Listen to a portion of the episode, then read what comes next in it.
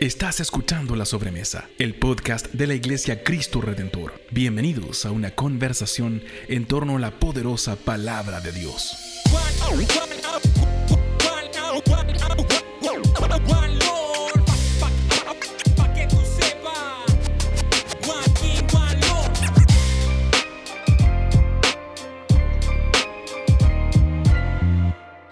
Bienvenidos a un nuevo episodio de La Sobremesa. El día de hoy estamos en nuestro segundo episodio de la quinta temporada. Hoy estamos con el pastor Juan Esteban Sarabia. ¿Cómo está usted, pastor? Hola Diego, hola a todos. Eh, muy bien, estamos terminando el año con, buen ánimo. Eh, qué bueno. Sí, súper bien. Qué bueno, qué bueno, qué bueno. Hoy día estamos en este segundo episodio de la quinta temporada. Eh, en una temporada que hemos llamado La promesa de la Navidad, una, una temporada de la sobremesa que coincide por supuesto con la serie de sermones de Adviento de nuestra Iglesia Cristo Redentor. Así que si usted quiere ver los sermones puede llegarse, puede incluirse, autoinvitarse a nuestros servicios dominicales, las celebraciones dominicales, que, donde vamos a escuchar la palabra de Dios expuesta por distintos predicadores eh, en la Iglesia de Cristo Redentor Vitacura y en la Iglesia de Cristo Redentor Ñuñoa. Y esos mismos sermones los puede escuchar usted en vivo cada domingo por los canales de Cristo Redentor Chile y Cristo Redentor Vitacura, de YouTube por supuesto, y también los puede revisar a posteriori en los mismos canales dentro de la celebración dominical. ¿Cierto, pastor? Usted predicó entonces este mensaje en vivo en la iglesia Cristo Redentor Ñuñoa. ¿Cierto? Así es. y y lamentablemente me habría encantado presencial, em, pero lo, grabé para la iglesia Vitacura. Con lo vimos ahí. cariño. Sí, sí, se notó el cariño. Se notó el cariño. ¿Se notó? Sí, aunque algunos dijeran. ese amor? Sí, se notó. Lo que sí debo decir es que a veces eh, reclamar a los hermanos porque a veces como que usted se iba, era como un Jedi, desaparecía, así, porque tenía ese filtro que tiene activado ahora. Entonces de repente parece que en algún momento, no sé si te diste vuelta, miraste y desapareciste y volviste a aparecer. Era como la, la mm, capa de invisibilidad de Harry Potter, algo así. como un Jedi, claro, cuando los Jedi se morían, como que después aparecían. Sí. Eso, eso, justamente. Me encantaría que, que, dejar un, un legado de esa manera. que después, incluso muerto, personas como que puedan recordar algo sabio. que se te recuerde cuando te aparecías. ¿No será un poco raro? Claro, algo así. Bueno, una visión holográfica del pastor Juan Esteban. Pero estuvimos, lo vimos, tuvimos el privilegio ahí de. Le estábamos contando antes que descubrimos cosas nuevas de los software que usamos para transmitir y nos permitió ver el sermón mientras lo transmitíamos también. Así que fue un agrado y un gozo. Em, Génesis 22 un texto clásico, uno, probablemente una de las escenas más conocidas de la Biblia y del Antiguo Testamento en particular. Eh, ¿Por qué no nos cuenta un poquito de qué se trata ese texto? Y después nos metemos en el sermón, Pastor. Súper. Em, y, también le agregaría uno de los, con una de las frases más conocidas quizás en el, en el mundo, ¿cierto? La, frase Dios proveerá es una frase muy, muy conocida por, por, todo, por todas las sociedades, en, muchas partes. Em, este relato es el momento en que Dios prueba la fe de Abraham. Y Abraham es como uno, es cierto, eh, en, la, en religión judía y en la, y en la fe judeo-cristiana, es el padre, ¿cierto? Llamado el padre de la fe, que fue el primero el primer hombre al cual ya cierto Dios le habla y, le hace una promesa y empieza a construirse toda la, la historia de salvación ligada a un pueblo. Entonces a este hombre, em, a quien Dios le había prometido eh, formar este pueblo de la herencia, ¿cierto? De, su, de su descendencia, que fue difícil de, que se concretara, ¿cierto? Eh, ahí está la historia de Abraham y Sara, ¿cierto? Que Sara queda embarazada a los 80 años, eh, tienen, a, su hijo Isaac. Después de, un tiempo, entonces Dios prueba la fe de Abraham y, pide que le dé a su hijo como, como sacrificio. Y entonces es, una, es un texto súper, em, eh, no sé, eh, estresante quizás. Cuando uno lo lee, si uno se pone los zapatos de Abraham, es un texto desconcertante también. Es como, ¿por qué Dios se le está pidiendo esto? Pero cuando uno lo medita y lo ve, también es un, es un texto que trae mucha esperanza, mucha esperanza de que justamente Dios provee. Dios provee de muchas maneras y principalmente Dios va a proveer eh, un sacrificio que ya no tiene que ver con los, los, que nosotros podemos dar, sino lo que Él va a proveer para nosotros. Así que eso, mm. no sé si lo resumí bien. Sí, por supuesto que sí, por supuesto que sí. Yo no sé si usted querría leer el texto, em, porque igual es un texto como largote, ¿no? Sí. Pero si, si quieres leerlo, eh, creo que hay, hay espacio para ello. Súper, veamos si lo podemos leer. Mientras el pastor busca el texto, sí creo que vale la pena decir que este es un texto además que viene como a, concluir, porque hay varios, varias escenas similares, no con, no con el sacrificio del hijo, sino con las promesas que se repiten una vez más. Y me parece que es la última vez que estas promesas se le repiten a Abraham, ¿no? Estas promesas de que el Señor les dará una tierra, para sus descendientes, que serán una gran nación, donde vivirán bajo la bendición. Y todo esto se lo está prometiendo a un hombre anciano, que evidentemente en cualquier escenario ya no había ninguna posibilidad de que engendrara hijos. Entonces es interesante cómo esa progresión llega... Em, y tú lo abordaste en el sermón, ¿no? Como, como empezamos en Génesis 12, Génesis 15, Génesis 17, con estas promesas donde empieza a pasar el tiempo y Abraham está cada vez más viejito, cada vez más viene el fin de su vida, ve el fin de su vida acercarse.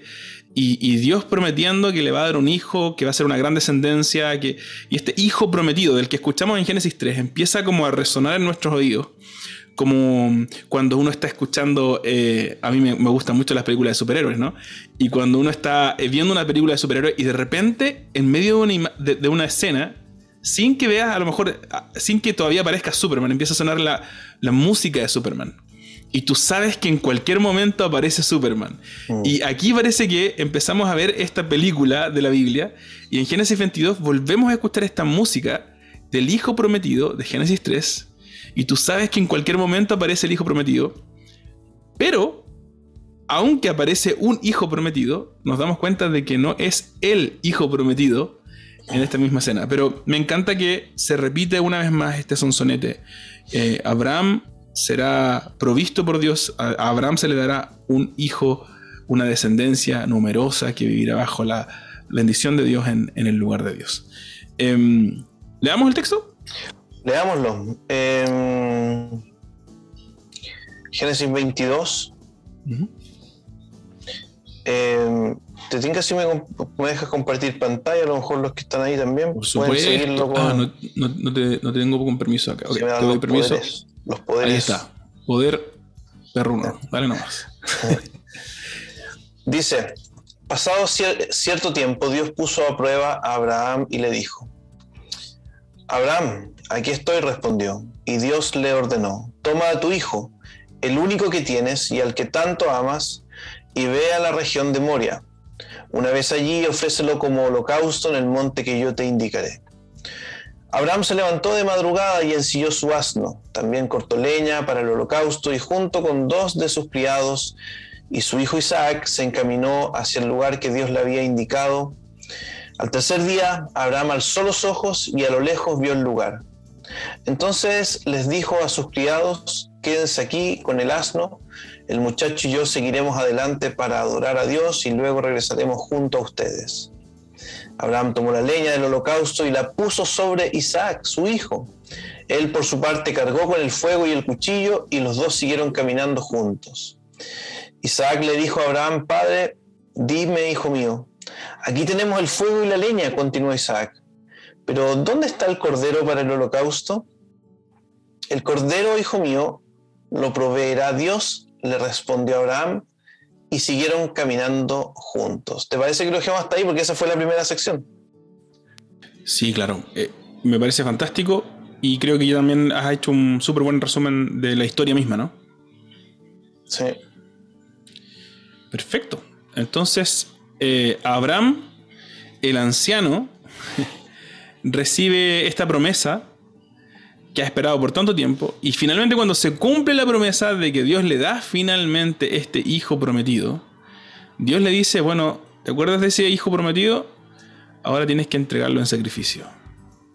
Chan, chan, chan. Me imagino todas las preguntas que debe estar inundando a Abraham en la medida en que él va subiendo ese cerro, ¿no? Sí, y, es sorprendente la respuesta. La respuesta de, Abraham es obedecer. No hay una... Mm, no sé, viene a mi mente lo que ¿cierto? Lo que otras personas han hecho, ¿cierto? Zacarías, si no me equivoco, ¿cierto? En, el Evangelio, cuando le pregunta, pero ¿cómo va a pasar esto? ¿Cómo? ¿Cierto?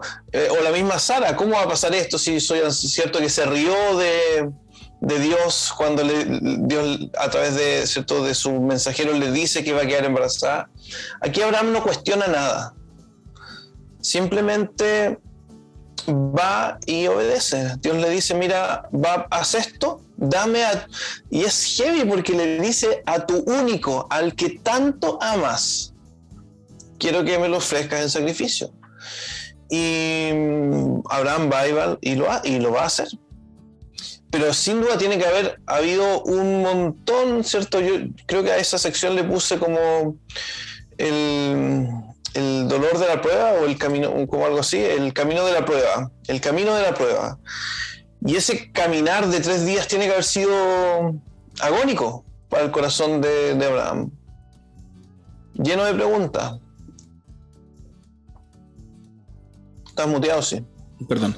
Me imagino que debe haber sido súper complicado y doloroso. Y, claro, con estas preguntas, a mí inmediatamente me vienen estas preguntas. Y, que creo que muchos de nosotros muchas veces las hacemos en la vida. En ciertos momentos de experiencias tristes, donde uno dice, ¿por qué?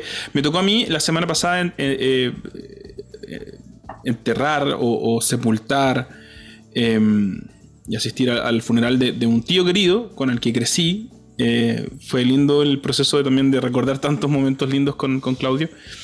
Y, en momentos así eh, es fácil cuando escuchaba a mis tíos eh, decir ¿por qué? ¿Por qué? ¿Cuál es el sentido de esto? Em, evidentemente todos sabemos que, que, la muerte es parte integral en este mundo caído de la vida, pero la muerte siempre nos toma por sorpresa y, y momentos como esos son momentos en los que uno no entiende nada. Y cuando uno no entiende nada, al menos a mí, la frustración de no entender nada me puede hacer perder, em, no sé, como, como desorientarme y decir, bueno, ¿por qué lo estoy haciendo entonces? ¿Para qué? ¿Por qué vale la pena hacer lo que estoy haciendo?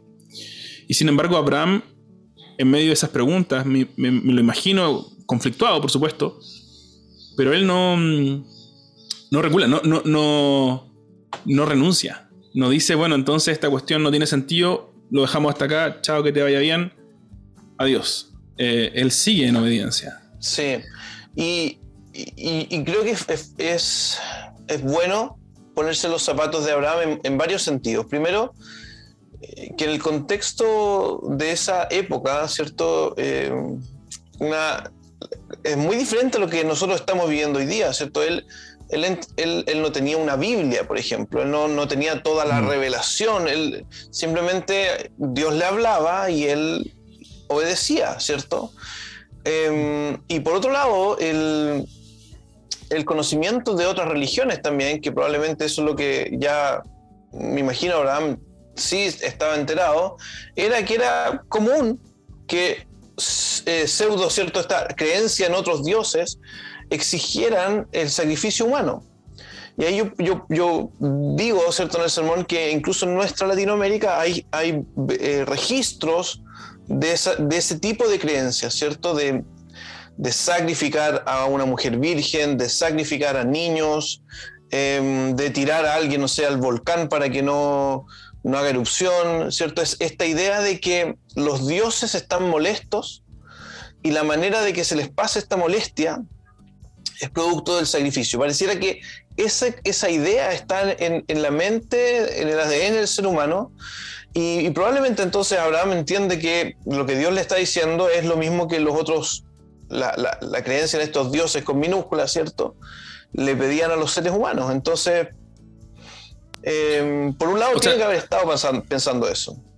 O sea, en ese punto, lo que estás diciendo en el fondo es que para Abraham no era tan raro como para nosotros. Porque, porque si a mí Dios me dice, o, o alguien me dice, no, Dios dice que tienes que ir a sacrificar a tu hija, chuta, o sea, es algo completamente rupturista de lo que yo veo en el carácter de Dios revelado en la escritura y en mi contexto, ¿no? Porque no, vemos eso como práctica habitual en, el mundo en el que vivimos.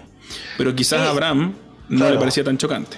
No tan chocante. Ahora, debo decir también, debo decir también que a nosotros nos suena fuerte esto, como chuta, le está pidiendo la vida de su hijo, pero de alguna manera los ídolos actuales también piden la vida de los hijos. Em, y los, estoy hablando de los ídolos, no estoy hablando del Dios de la Biblia, ¿no? ¿Cierto? Estoy hablando de los ídolos de los seres humanos. Si el ídolo de tu vida es el trabajo y vivo para el trabajo, muy probablemente vas a descuidar la vida de tus hijos, ¿cachai? Hay niños hay niños que uno puede ver en ciertos barrios, por ejemplo, de papás que trabajan mucho y no estoy hablando de los papás que tienen, papás o mamás que tienen que trabajar porque tienen que llevar el pan para su casa. Estoy hablando de a veces familias que no necesariamente tienen esa necesidad, pero que quieren tener cierto estatus de vida y que trabajan, trabajan, trabajan y los niños están siendo criados por otras personas que no son sus papás. Em, por, un, por el Dios dinero, ¿cierto? Para tener dinero, para tener estatus, para, no sé, un montón de cosas. Entonces, eh, mm. aunque nos espanta, eso sigue pasando. Sí, sí. Yo estoy completamente de acuerdo. En, el privilegio que tengo actualmente de estar pastoreando la iglesia de Itacura, también he escuchado muchas de esas historias. ¿ah? Em, una de ellas hace poquito me, contaron que em, estábamos hablando y hablábamos de los papás. Y alguien me contó que, em, que claro, que la persona que era la nana, en algún momento para, para ellas, emocionalmente, era su mamá. Y aunque tiene, es algo muy lindo que exista esa relación, al mismo tiempo hay algo como triste, ¿no? Como que, mm. triste que, tu mamá eh, no sea quien quizás suplió ese, ese rol en tu vida. Y por otro lado también em, la crisis que se ocurre, escuchaba a, otras personas que, a unos vecinos hace tiempo, em, y me contaban que, o sea, me explicaban sin entender mucho, porque como es su vivencia, no lo ven desde afuera, ¿cierto? pero me explicaban cómo había sido difícil para ellos crecer con una nana, generar ese lazo afectivo, y después esa nana se va porque se cambia de país, porque se cambia de casa, porque lo echan de la, pega, y cambia ese lazo afectivo y empieza de nuevo y sigue siendo alguien más, alguien distinto de tu mamá o de tu papá. Mm. Em, y claro, mm. en muchos de estos casos, eh, por vivir en una casa más grande, por demostrarle a tus pares o a tu familia que tú eres un gallo exitoso, eh, por el auto, por las vacaciones, por un montón de cosas. Entonces, por la idolatría del dinero, por la idolatría de la comodidad, por la idolatría del estatus, de los estudios, ¿cachai? Em, niños, o sea, no se sacrifican como lo, como lo estamos viendo acá en este texto, pero sí hay una entrega de alguna manera de ellos, ¿cachai? Y, y quizá eh, sin querer meter, o sea, querer, queriendo meterme la pata a los caballos cuando vale la pena. Creo que este es un texto que también habla de, mm, de cuando nosotros, o sea, un ejemplo contemporáneo sería el aborto, ¿no? Mm. La idea de, pensar en el aborto, y está en el discurso, a veces los cristianos lo escuchamos y, lo, lo, absorbemos sin, sin, darle tanta vuelta a partir de nuestra creencia, pero em, en, nuestra cultura se nos dice que una persona que Em, que es mejor, cacha la locura, es mejor que una persona, o sea, matar a una persona, matar a un bebé en el, vientre de su madre, a que nazca y pase necesidades en la vida. O sea, es mejor matar a una persona antes de que tenga que vivir en pobreza o, enfrentar las dificultades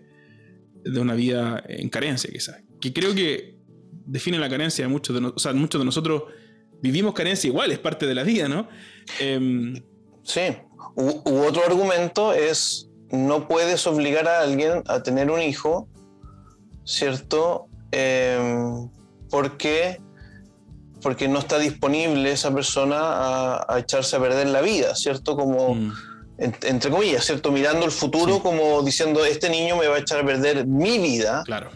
Por lo tanto, es mejor matarlo.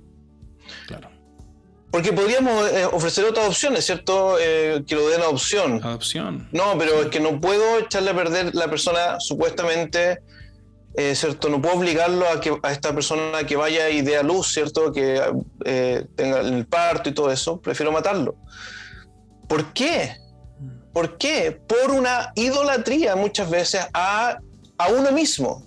Mm. Entonces, es fuerte decirlo y es fuerte verlo así, pero nuestros ídolos, los ídolos de los seres humanos, siguen exigiendo la vida de personas. Y eso es lo que estaba pasando en el caso, probablemente en la mente de Abraham, no era raro. Sin embargo, Dios transforma la historia para siempre. ¿Cachai? Él dice, en última instancia dice, yo voy a proveer. Eh, Dios, el verdadero Dios, no es un Dios, no es un Dios que que le exige al hombre, ¿cierto? Algo que no puede dar por su propia salvación y su perdón y su redención. ¿Cachai? Es Dios el que va a proveer la redención al ser humano. Y eso es increíble, eso es diferente a todos los ídolos del, ser humano. Em, y en este pasaje es un pasaje clave para entenderlo. Mm. Es un pasaje muy bonito en ese sentido, porque mm, nuestro por defecto, y justamente en la cultura en la que estamos hablando, ¿no? Como, como estas tendencias de quizás querer em, ofrecer, querer, querer eh, ganarnos a veces el valor, a veces eh, la aceptación de otro. Eh, aquí Dios está diciendo, no, no, yo no juego ese juego, no necesito que tú hagas cosas. En la religión en general pensamos así, ¿cierto? y pareciera que si uno se queda con la primera escena, Dios le pide a Abraham ir a sacrificar a su hijo. Uno pensaría, bueno, esta es una más de las religiones en las que tú tienes que dar em, a Dios. La religión se trata de cómo tú renuncias para darle algo a Dios, casi como si Dios necesitara de que tú le ofrecieras esas cosas. Pero al final de la historia, por eso es interesante llegar al final de la historia, al final de la historia lo que tenemos es una, una idea donde Dios se revela como el Dios que ofrece eh, no el Dios que pide. Y eso oh. cambia todo porque define el curso de la teología de la Biblia, en el sentido de, la idea de Dios, la imagen de Dios de aquí en adelante, constantemente va a ser la idea de un Dios que da en vez de que quita, un Dios que ofrece en vez de exige, ¿no? Eh, es una religión, en muchos sentidos, es una religión donde uno llega con manos vacías, lo decimos siempre, ¿no? Con manos vacías a recibir en vez de que tienes que llegar bien arregladito el domingo porque si no te van a mirar feo, ¿no? Claro. Es como todo invertido en ese sentido de la idea religiosa que tenemos en el siglo XXI. Ese es uno de los grandes, puntos del comienzo y lo segundo es la fe de Abraham. Em, un hombre que camina por fe y, las dos eh, como destellos de esta fe es justamente lo que le dice a los criados, dice, volveremos, ¿cierto? Vamos a ir a hacer sacrificio allá y vamos a volver. Y es que y él no pareciera que no está siendo hipócrita en eso. Incluso cuando habla con su hijo Isaac, porque su hijo Isaac de repente se da cuenta y le dice, papá, em, acá está el fuego, acá está la leña, acá está el, eh, no sé, el, cuchillo, ¿dónde está el cordero? Y Dios le dice, eh, el cordero lo va a proveer Dios. Y, y, y es hey, porque porque em, Abraham, eh, eh, o sea, el, libro de Hebreos dice que Abraham pensaba, consideraba, Hebreos 11 dice que, tiene, que, mm. Abraham pensaba que Dios tiene poder hasta para resucitar a los muertos. Mm. Entonces pareciera que él va pensando, mira, tú me diste a este hijo de una manera ya milagrosa, no sé cómo lo vas a hacer, ahora me lo estás, me, lo estás pidiendo, no sé cómo lo vas a hacer, pero yo confío en ti y te voy a obedecer.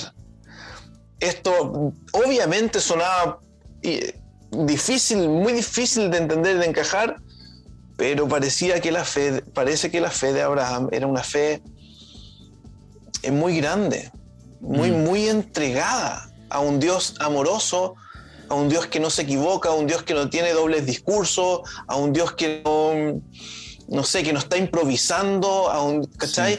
Que heavy eso, porque, porque a pesar de que hay cuestiones a veces que nos cuestan a nosotros, como decir, ah, Señor, esto no me calza, lo que está pasando en mi vida no me calza.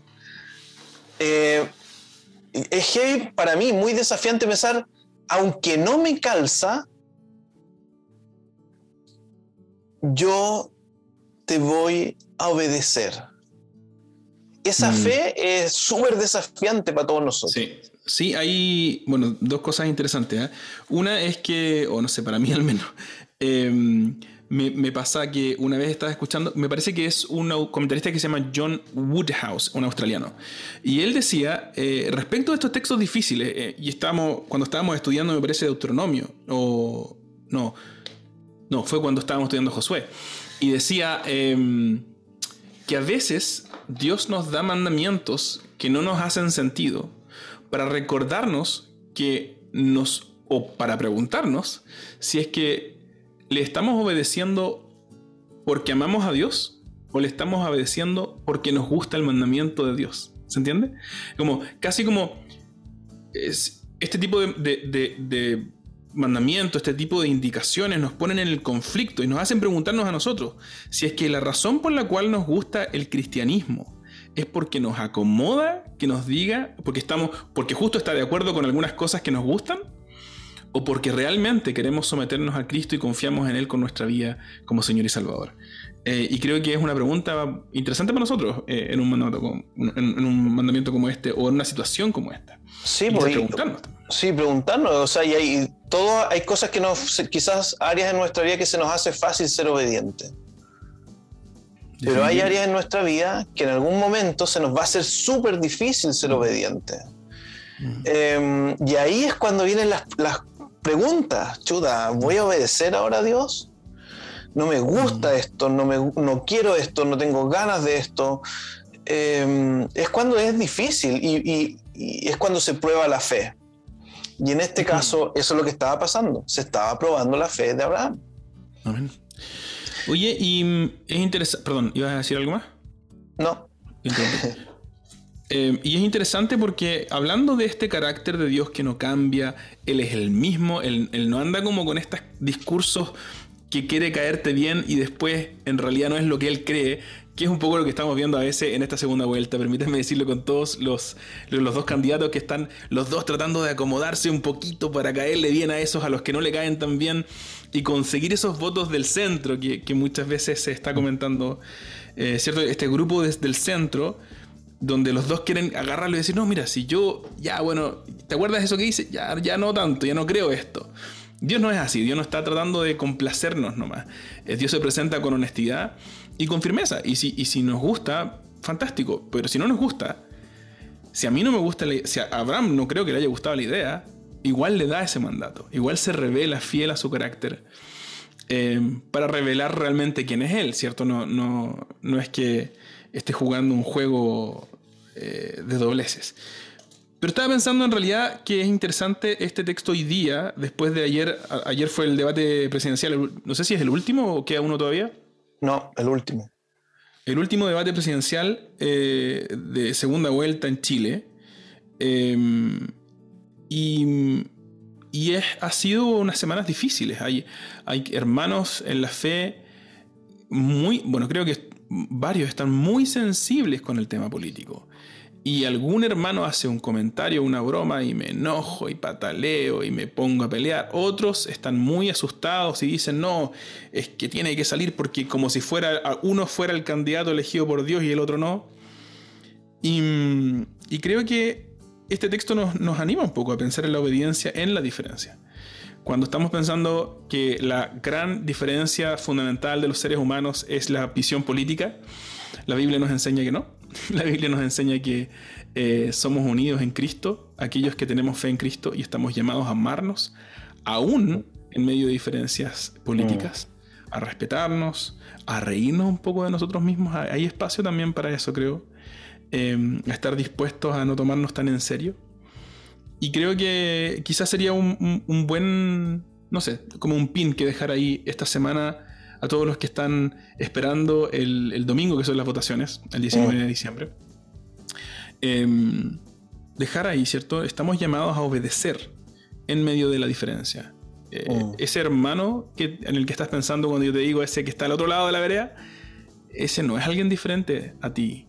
em, es más igual que diferente, ¿cierto? Porque estás en Mm. Cristo. Mm. Y mm, creo que deberíamos recordar eso, recordar Mm. que, que como. Abraham estamos llamados a obedecer cuando no nos acomoda. Sí. Eh, y no solamente cuando nos gusta, porque es fácil obedecer cuando todos piensan igual que yo. y me junto con los que piensan igual que yo y conversamos de las cosas Claro. que me parecen interesantes a mí.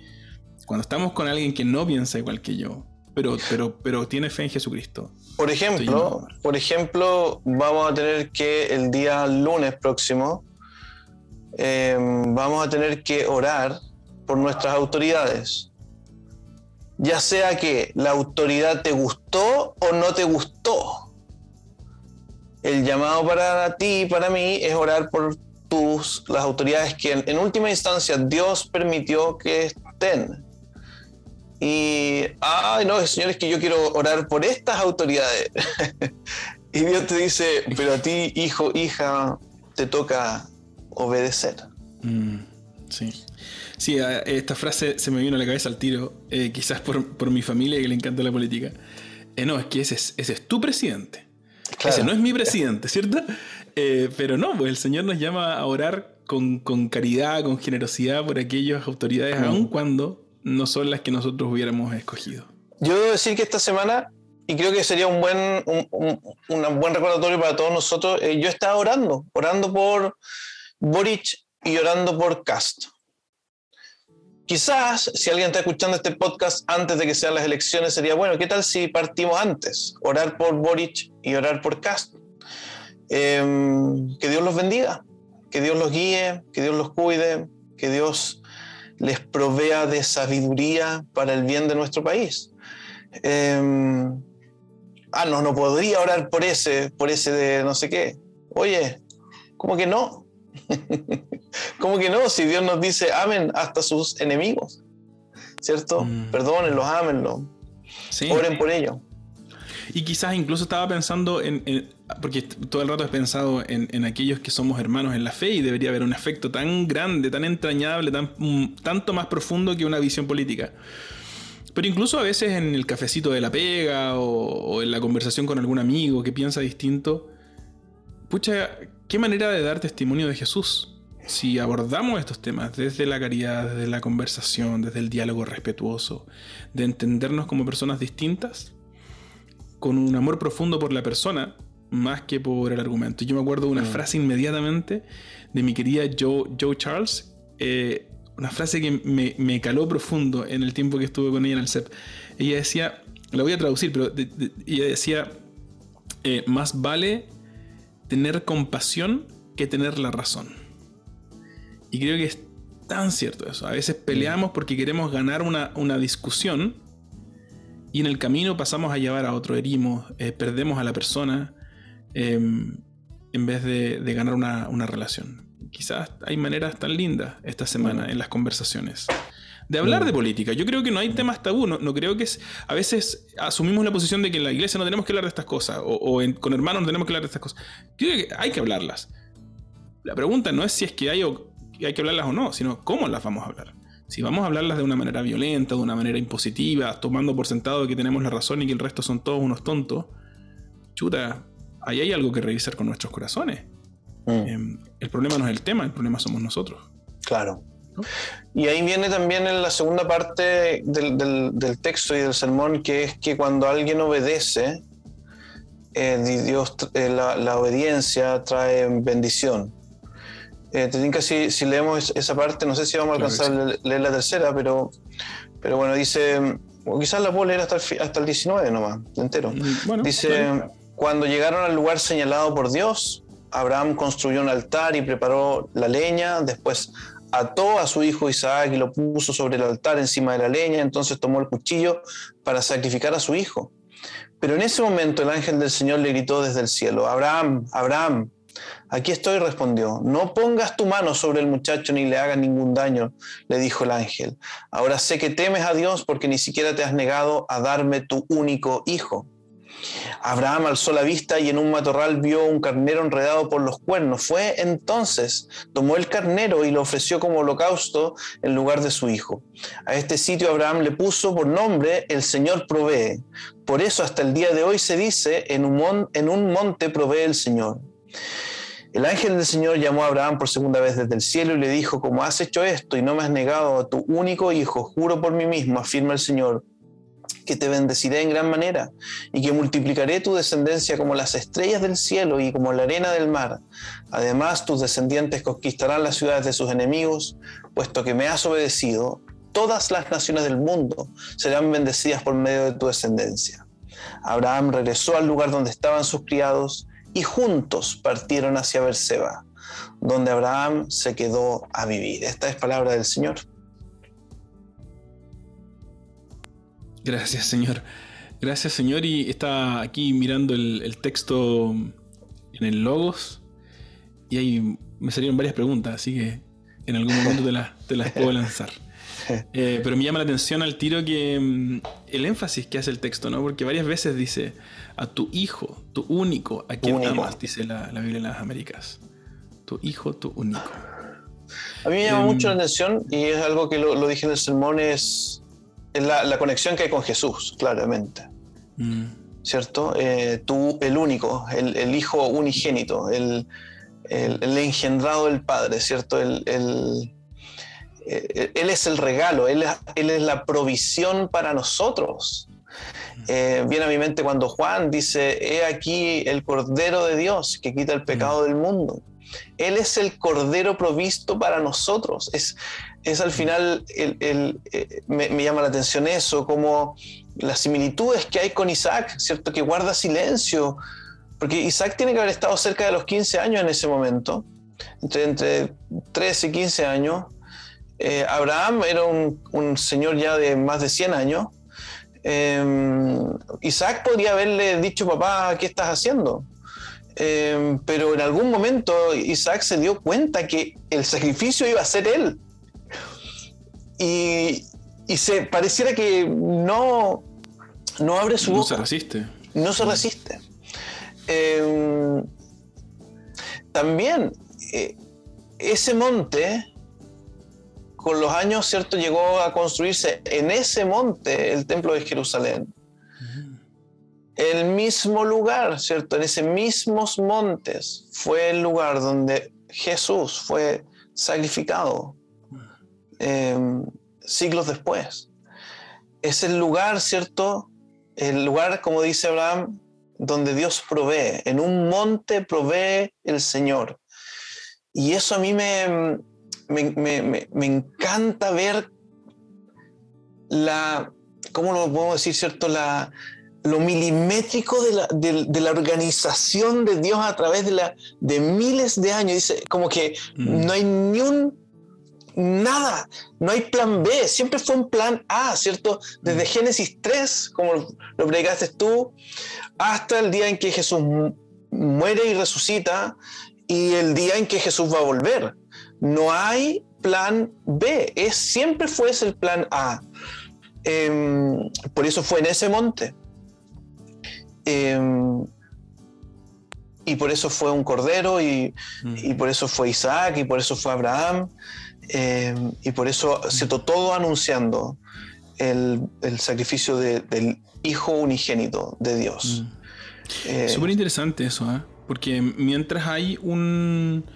Claro, nosotros desde este lado de la historia, evidentemente leemos este texto y decimos, hijo unigénito, hijo unigénito. Y al tiro, al tiro saltamos a Pablo cuando Pablo dice, bueno, él es, Colosenses, ¿cierto? En Colosenses lo dijo, él es el hijo unigénito, el hijo... El unigénito de la creación el unigénito de la Entonces, todas estas ideas, ¿cierto? Em, están plasmadas en, el Nuevo Testamento y las conocemos, quizás incluso algunos de nosotros las leímos antes de leer eh, o de conocer este episodio. Entonces, rápidamente decimos Jesús, y es verdad, ahí está. Pero me llama la atención además que alguien del Antiguo Testamento debería haber notado lo extraño de la narración, la, manera en que no concluye en sí misma la narración, deja los puntos suspensivos. Porque, por un lado, dice, bueno, el Hijo unigénito y el hijo unigénito se salva. Pero por otro lado, me llama mucho la atención que Abraham en el versículo 8 le dice, Dios proveerá el cordero para el holocausto. Pero después en el versículo 13 dice que Abraham alzó los ojos, miró y vio un carnero.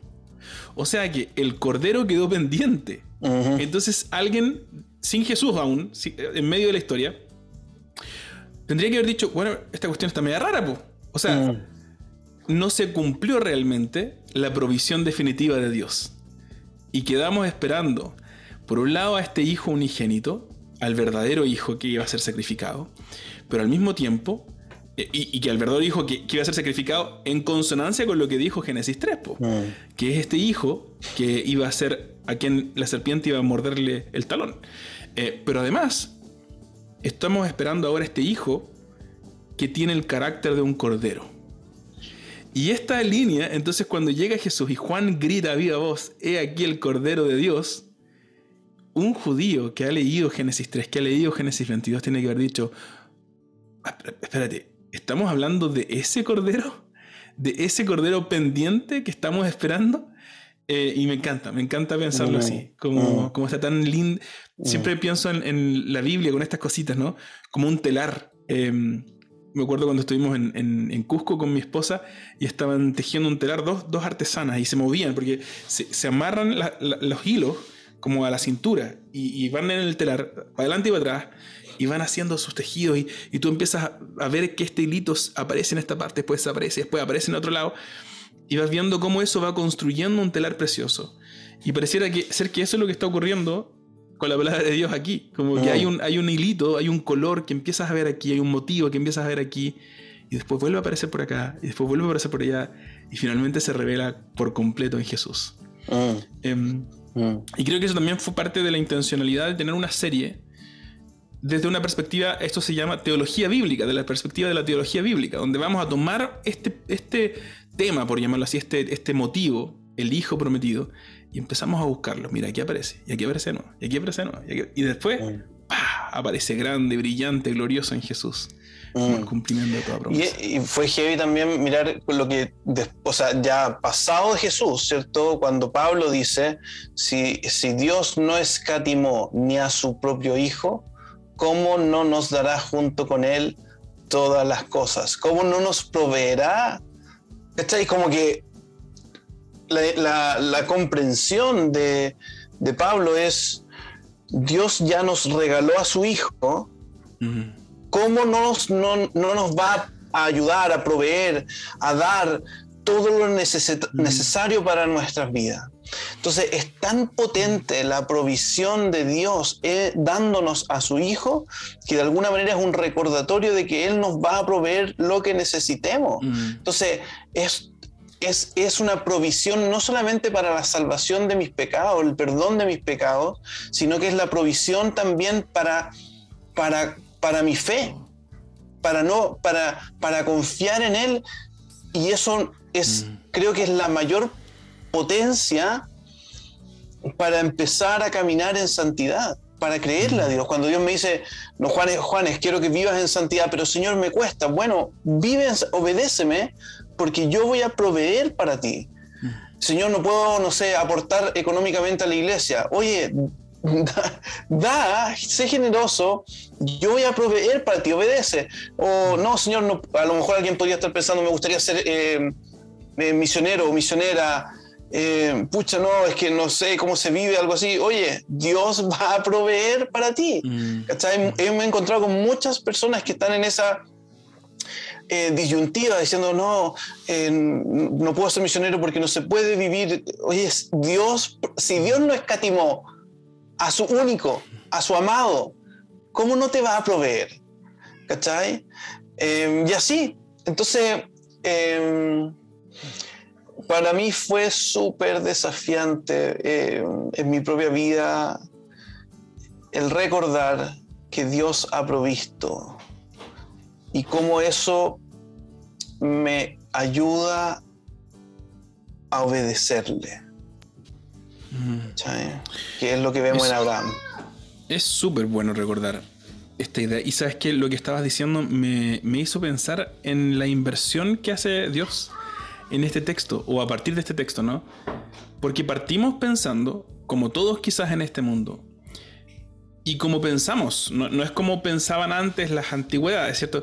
Pensamos que para conseguir adorar a nuestros ídolos, nuestros ídolos, los falsos dioses de la antigüedad, esos que tenían cachos y, ojos, y estos que tienen a veces como beneficios financieros o la aceptación de la gente, un montón de cosas, el respeto, no sé, lo que sea que tú andas buscando porque anhelas. Esos anhelos profundos, eh, que pueden transformarse en ídolos, te exigen y partimos con la imagen, con este Dios que parece ser el que exige. Y si nos quedamos, y si le hacemos una mala lectura de Génesis 22, nos quedaríamos ahí un Dios que exige, un Dios como que, que tú tienes que sacrificar para Él. Pero cuando avanzamos hacia Jesús, nos damos cuenta de que es Él el que sube el cerro mm. con su hijo a cuestas, llorando probablemente, derramando sus lágrimas, sube mm. arriba y sacrifica y levanta él mismo la mano para sacrificar a su hijo por amor a nosotros. Mm. Y de repente todo se invierte, mm. ¿no? ¿no? No somos, este no es una religión en la que nosotros somos llamados a vivir en severidad y, en, sacrificio constante, dando lo que no tenemos, sin, sin explicaciones. Mm. Somos llamados a vivir entregando nuestra vida entera en adoración a Dios, por ese Dios Mm. que sube el cerro con, con su hijo a cuestas por amar a nosotros. Y que ya nos dio, nos proveyó de todo. Claro, Él nos provee de todo. De todo. Y nos va a seguir proveyendo. Y, y eso me, me, me, encanta porque ese texto que tú estás citando, ¿no? Em, está combinando estas dos verdades. Dios ya nos dio nos mostró, como Romanos 5.8 dice, Romanos es tan rico en esta referencia, eh, ¿cierto? Dios demuestra su amor para con nosotros en que aun cuando éramos pecadores, Cristo murió por nosotros. O sea, el sacrificio de Cristo nos, demuestra el amor de Dios. Y, después dice, en Romanos 8:28 dice, Dios dispone de todas las cosas para el bien de quienes lo aman. O sea, todo lo que ocurre, incluyendo quien sale de presidente este domingo en Chile, ocurre bajo la mano soberana de Dios. Y Dios da cada puntada, cada movida que ocurre en el universo, cada cosita, cada microsegundo, cada milímetro del universo, está dirigido por el mismo amor que le dirigió a sacrificar a su hijo en la cruz. Entonces, chuta, que cambia la perspectiva de las votaciones o de la vida en Chile o de la vida en general cuando sabemos que tenemos un Dios que nos ama y que está a cargo de todo para nuestro bien. Mm. Mm. Y, no sé por qué, pero me, quiero, no, quisiera quedarme con esto, que también si me vino a mi mente, ¿qué pasaría, por ejemplo, si estoy hablando de una mujer cristiana, una mujer o una mujer que, que cree en Dios, ¿cierto? Una mujer que, y que está luchando con un embarazo que no programado, eh, que heavy es poder pensar, ¿sabes qué? Dios va a proveer para mí. No es necesario matar a este hijo eh, no es necesario ir en contra de lo que Dios quiere para ¿cierto? No, no, no matar a un, a, un, a un, ser humano en, el vientre de, la mamá. Dios va a proveer. Y en medio de las circunstancias aún más desgarradoras, pero las más desgarradoras, em, esa palabra de la provisión de Dios eh, nos animan a la, a la obediencia, a la obediencia, a hacer lo correcto frente a Dios porque Él, va, él se va a hacer cargo de, de, sus hijos e hijas. Él va a estar con nosotros. Él va a proveer, aún en las circunstancias que a veces menos pensamos, porque Abraham le agarró el cuchillo, ¿cachai? Lo levantó, levantó su brazo. Eh, pareciera que ahí no hay, ya no hay, no hay vuelta atrás, ¿cierto? Parecía que está todo perdido.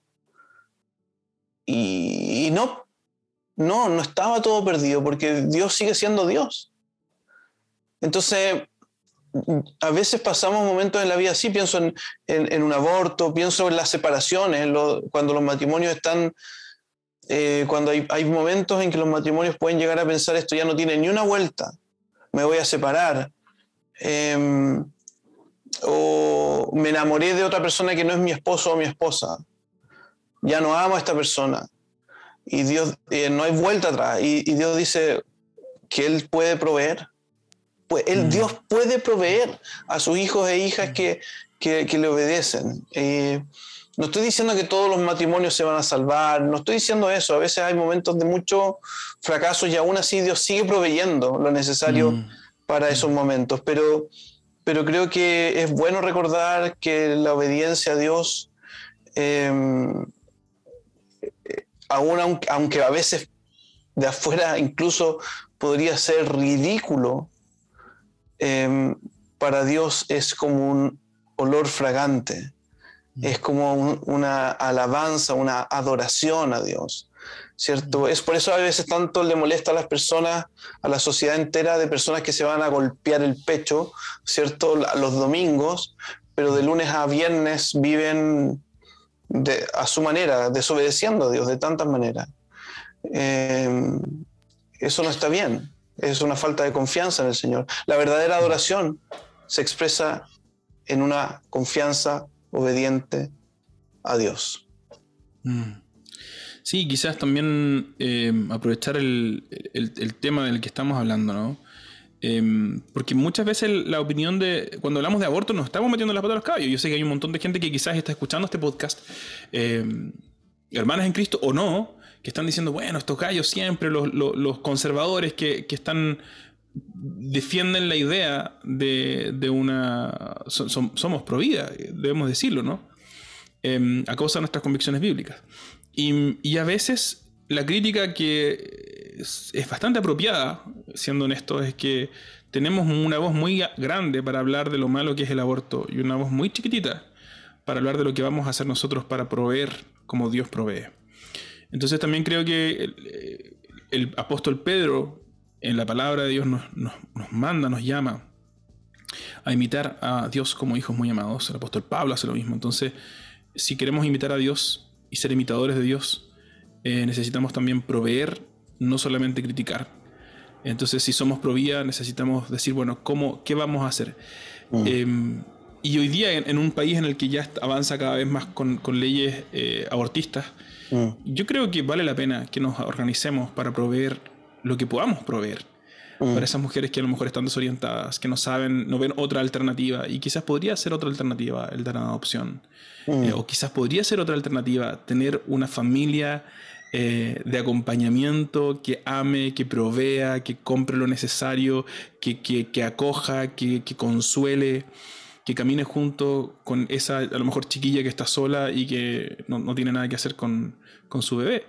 Em, me acuerdo cuando estuvimos en Inglaterra vimos eh, estas, estas ONG que funcionan, ellas son fundaciones que, hay en las iglesias y las iglesias dicen, bueno, vamos a proveer ayuda psicológica, vamos a proveer acompañamiento, eh, estas como tulas, ¿no? como, como mujeres mm. maduras que acompañan a las mm. más jóvenes en el proceso del embarazo.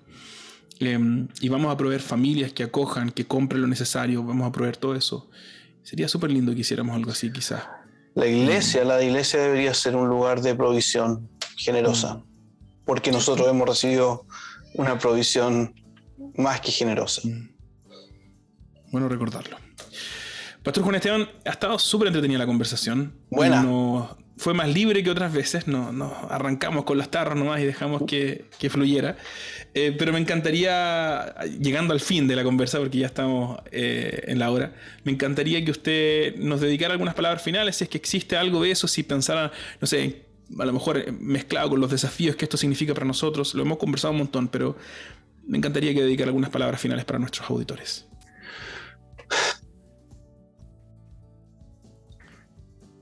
Hmm.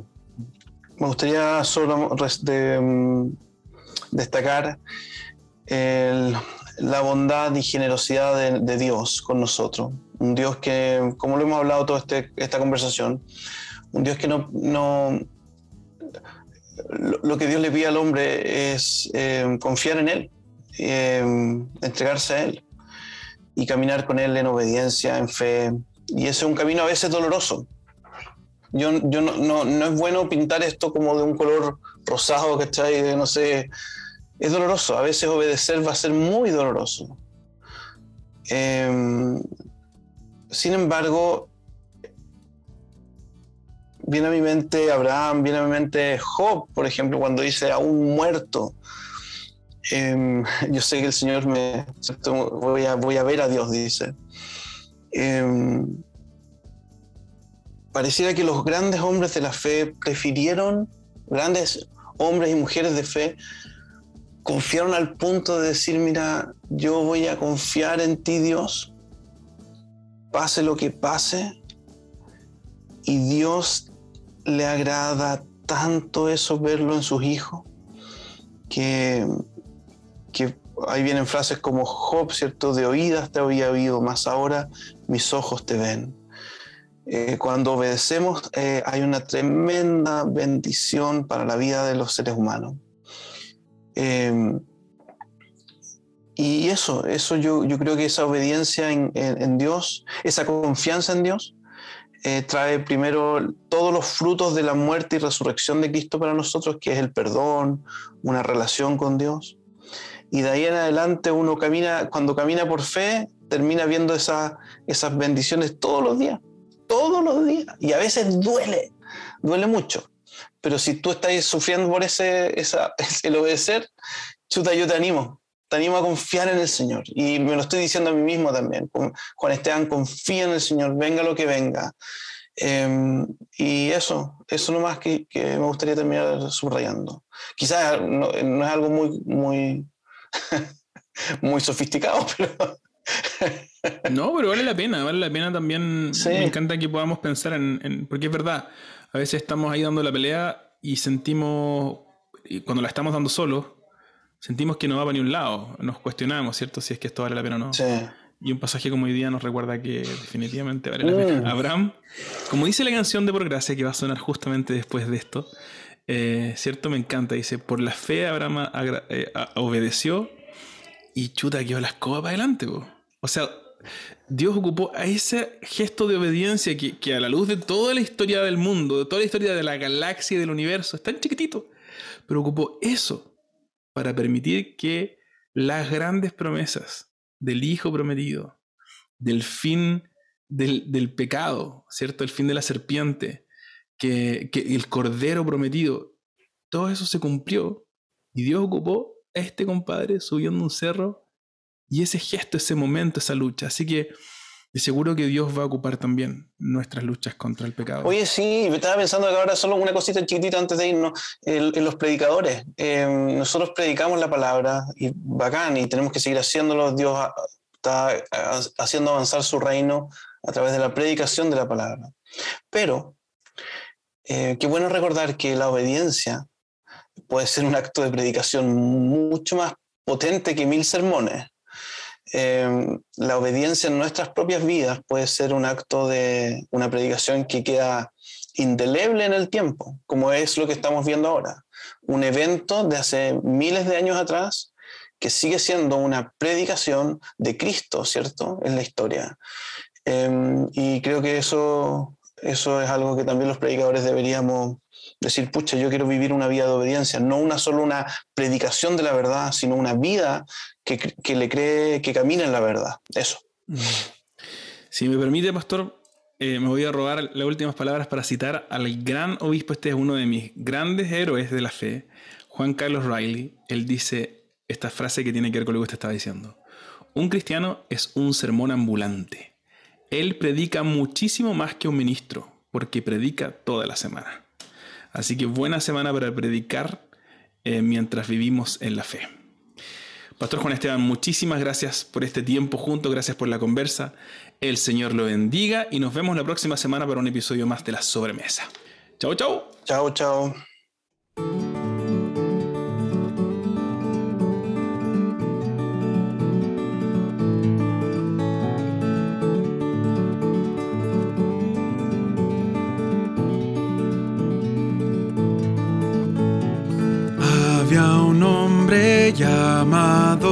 Abraham. Él era un hombre cualquiera. Dios le dijo, ven te mostraré una tierra primavera. Deja tu tierra y tu parentela y haré de ti una gran nación. Bendeciré a los que te bendigan. Toda la tierra bendita será por ti. Escogí.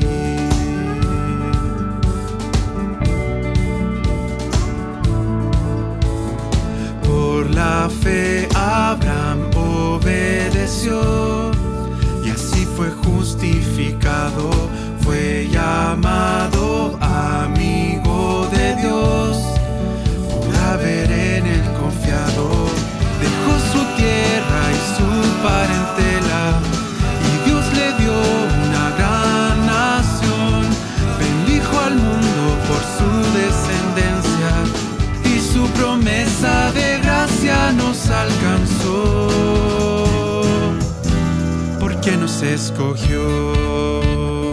Gracias por escucharnos.